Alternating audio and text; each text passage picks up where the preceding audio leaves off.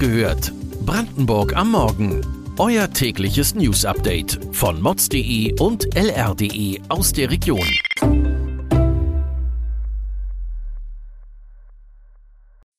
Guten Morgen Brandenburg. Es ist der 18. Januar und ihr hört den Podcast Wach gehört von Mods und LR mit den wichtigsten Nachrichten für Brandenburg. Es gibt Streit in der Regierungskoalition in Brandenburg. Die CDU-Politikerin Saskia Ludwig hat den Vorschlag eines Klimaforschers zur Verringerung des CO2-Ausstoßes auf der Kurznachrichtenplattform Twitter als Faschismus im grünen Antlitz bezeichnet.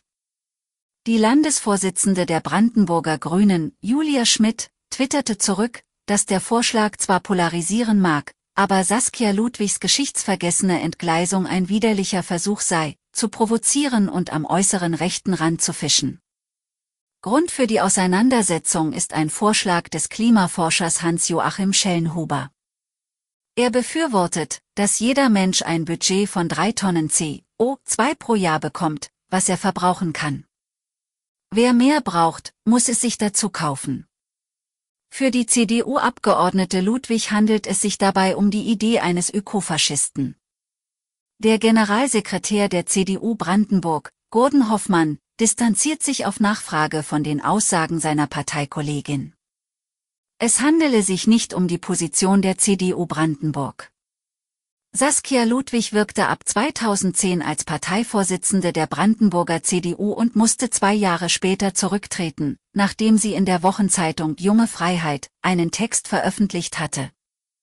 Die junge Freiheit gilt bei vielen Politikwissenschaftlern als Brückenspektrum zwischen Konservatismus und Rechtsextremismus. Schwed hat ehrgeizige Pläne nicht nur beim Umbau der PCK-Raffinerie. Um auch künftig den Anschluss nicht zu verlieren, ist ein weiteres Industriegleis geplant, das zwischen dem Hafen und der Hauptstrecke Berlin-Stettin verlaufen soll. Zuerst schien das Projekt aus Kostengründen zu scheitern. Doch Totgeglaubte leben länger. Jetzt soll das Gleis doch kommen. Für die Stadt Schwedt steht aber nicht nur die Anbindung der Raffinerie im Fokus, sondern auch die bessere Erreichbarkeit des Papierherstellers Leipa und des Unternehmens Biolutions, das biologisch abbaubares Geschirr herstellt. Nun wird das Projekt Industriegleis nach jahrzehntelangem Stillstand wieder von der Stadt Schwedt fokussiert. 2019 hatten Planer Kosten von 90 Millionen Euro für das Gleis veranschlagt.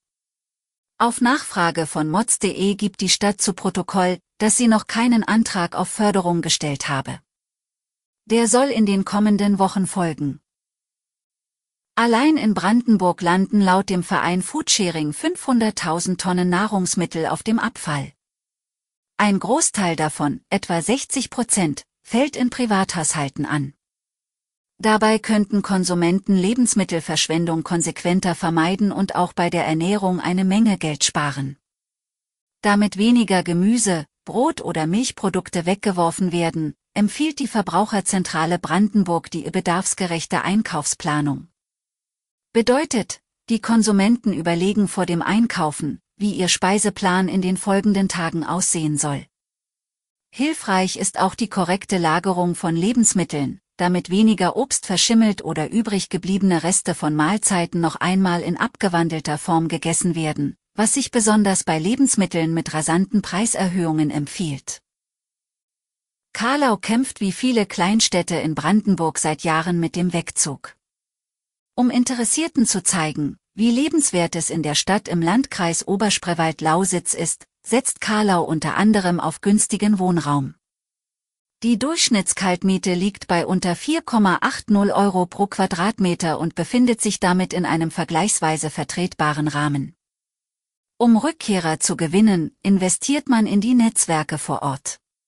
Vereine sollen zum Beispiel gezielt angesprochen werden, um die Bedarfe ehemalige Kalauer abzufragen. Darüber hinaus erwartet Zuzügler, so die Stadt, aktuelle Ausbildungs- und Arbeitsplätze, Familienwohnungen, bei denen fünf Jahre ein Kinderzimmer mietfrei ist, Highspeed-Internet, eine gute Auto- und Zugverbindung sowie eine breite Infrastruktur mit Kindergärten, Schule, Ärztehaus und Freizeitmöglichkeiten. Weitere Details und Hintergründe zu den heutigen Nachrichten gibt es wie immer auf mods.de und lr.de. Am Donnerstag hört ihr die nächste Folge. Kommt gut in den Tag.